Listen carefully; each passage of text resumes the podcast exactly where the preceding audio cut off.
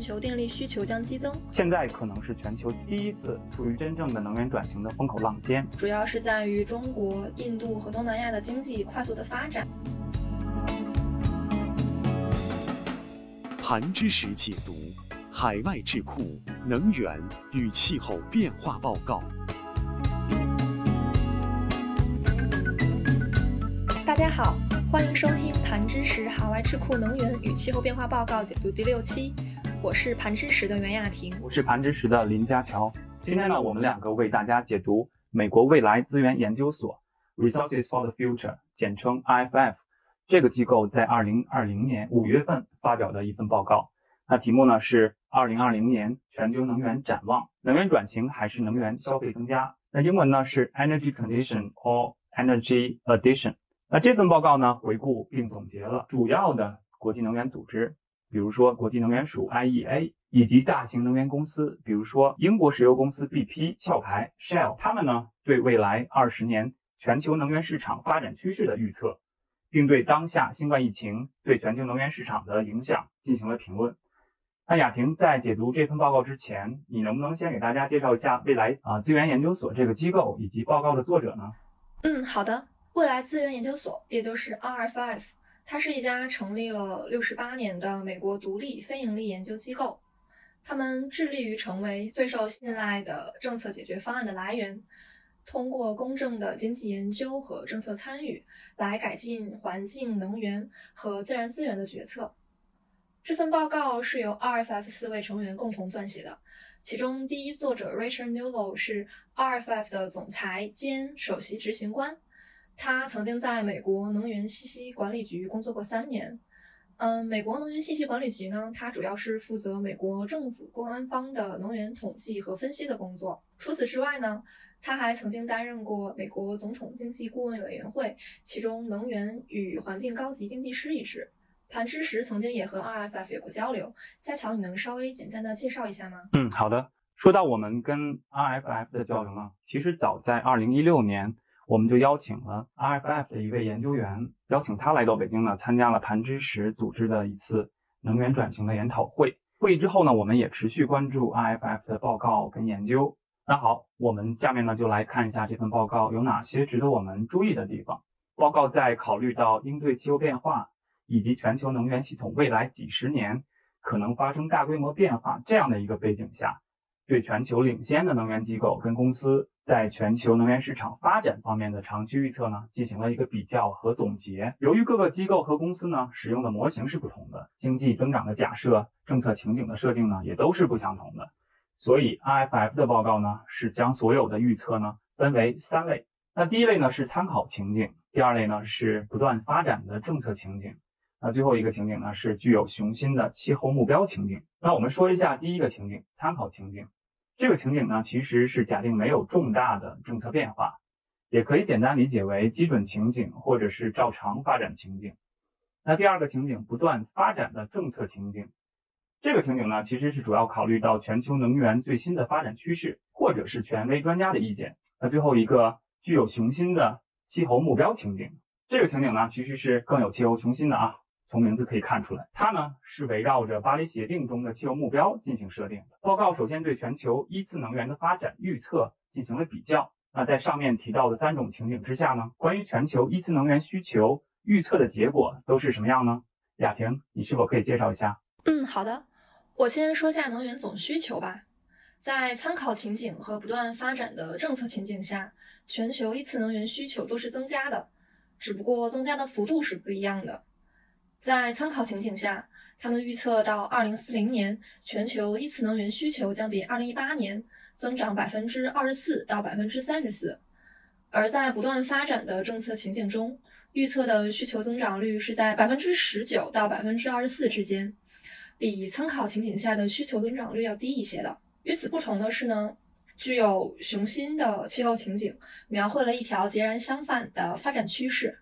比如，在英国石油公司 BP Rapid Transition 的预测情景下，到2040年，全球一次能源需求仅增长百分之二，而在国际能源署 IEA 的 Sustainable Development 的情景预测到，二零四零年全球总需求下降百分之七。总的来说，就是在三种预测情景下，全球依次能源需求增长率是依次递减的。预测情景中，假设政策越倾向实现气候目标，那全球依次能源需求，主要是化石能源的需求将会越来越少。这其实也不难理解，简单说就是什么呢？想要实现更有雄心的气候目标。全球就需要削减更多的能源需求，但是实际情况啊要复杂的多，因为它涉及到不同国家的气候承诺以及如何平衡各国自身的能源结构等问题。那我下面就分别说下煤、石油、天然气这三种化石能源的需求预测。除天然气外，从二零一八年到二零四零年的所有参考情景和不断发展的政策情景中。预计全球西部地区，也就是美洲、欧洲和欧亚大陆，它们的化石燃料需求都将下降，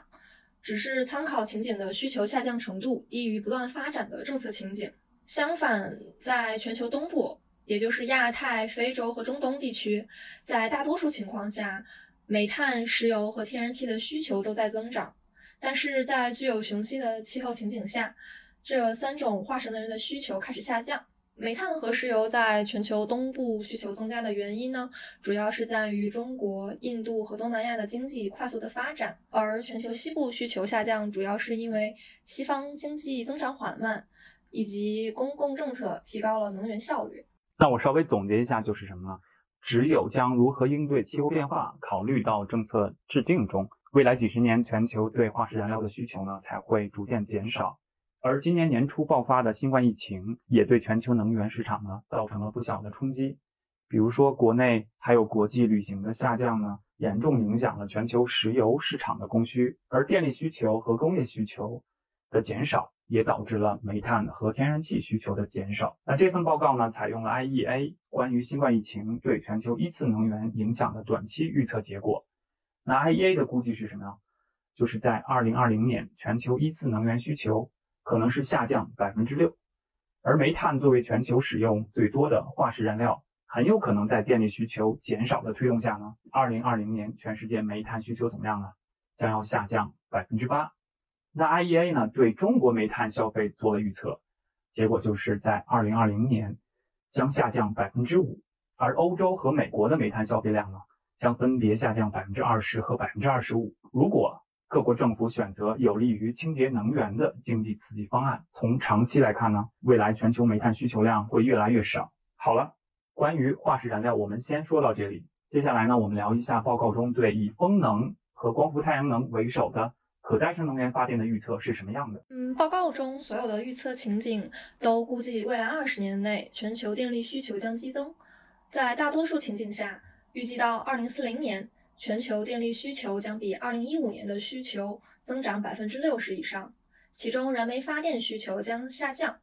非水电可再生能源将是未来全球发电第一增长来源，第二是天然气。那几乎在所有情景中，风能和太阳能将在可再生能源发电中发挥主导的作用。比如在参考情景下，到二零四零年，风能发电占全球发电量的份额将增长百分之六到百分之十四。而在具有雄心的气候情景下，增长率高达百分之二十一。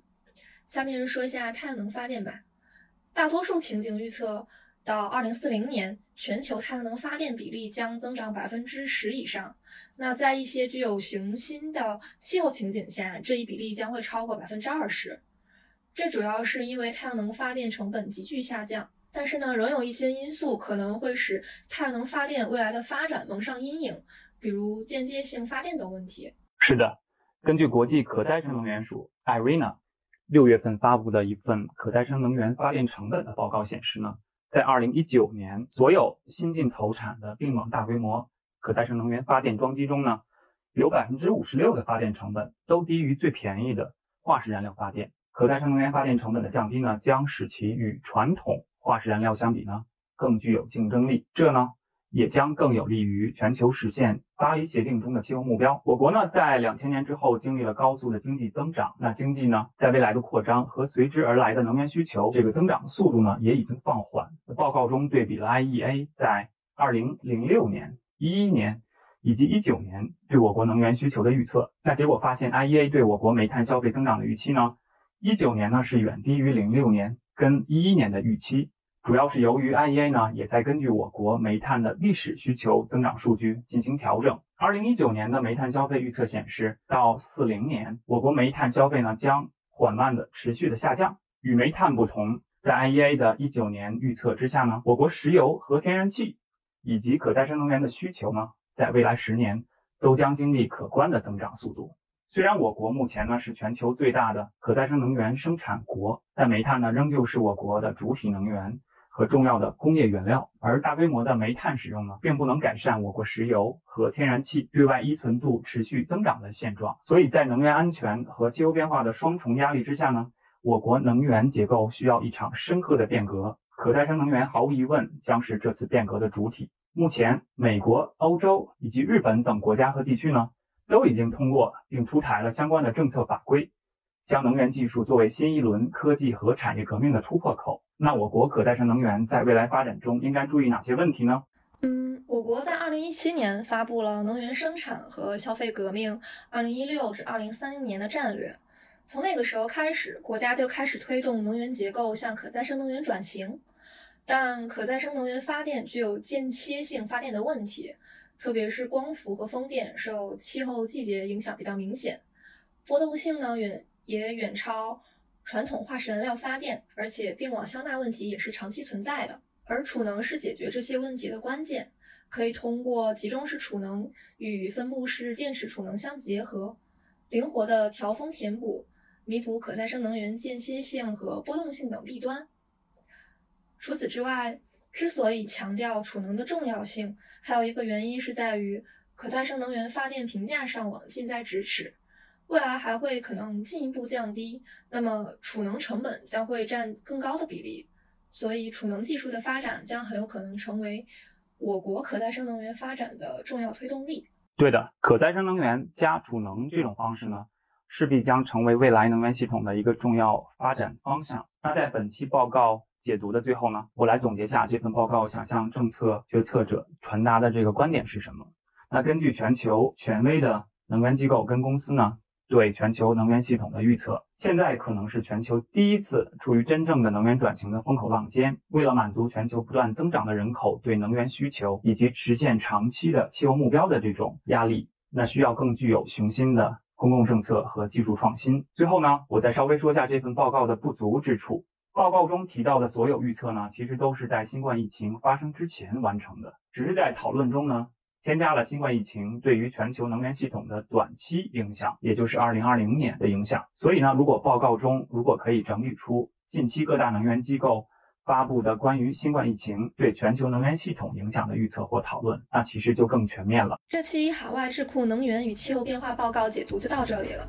如果你有疑问或者对这份报告感兴趣，可以留言或与我们取得联系。如果你喜欢本期内容，欢迎点赞、分享，并且订阅我们的报告解读栏目。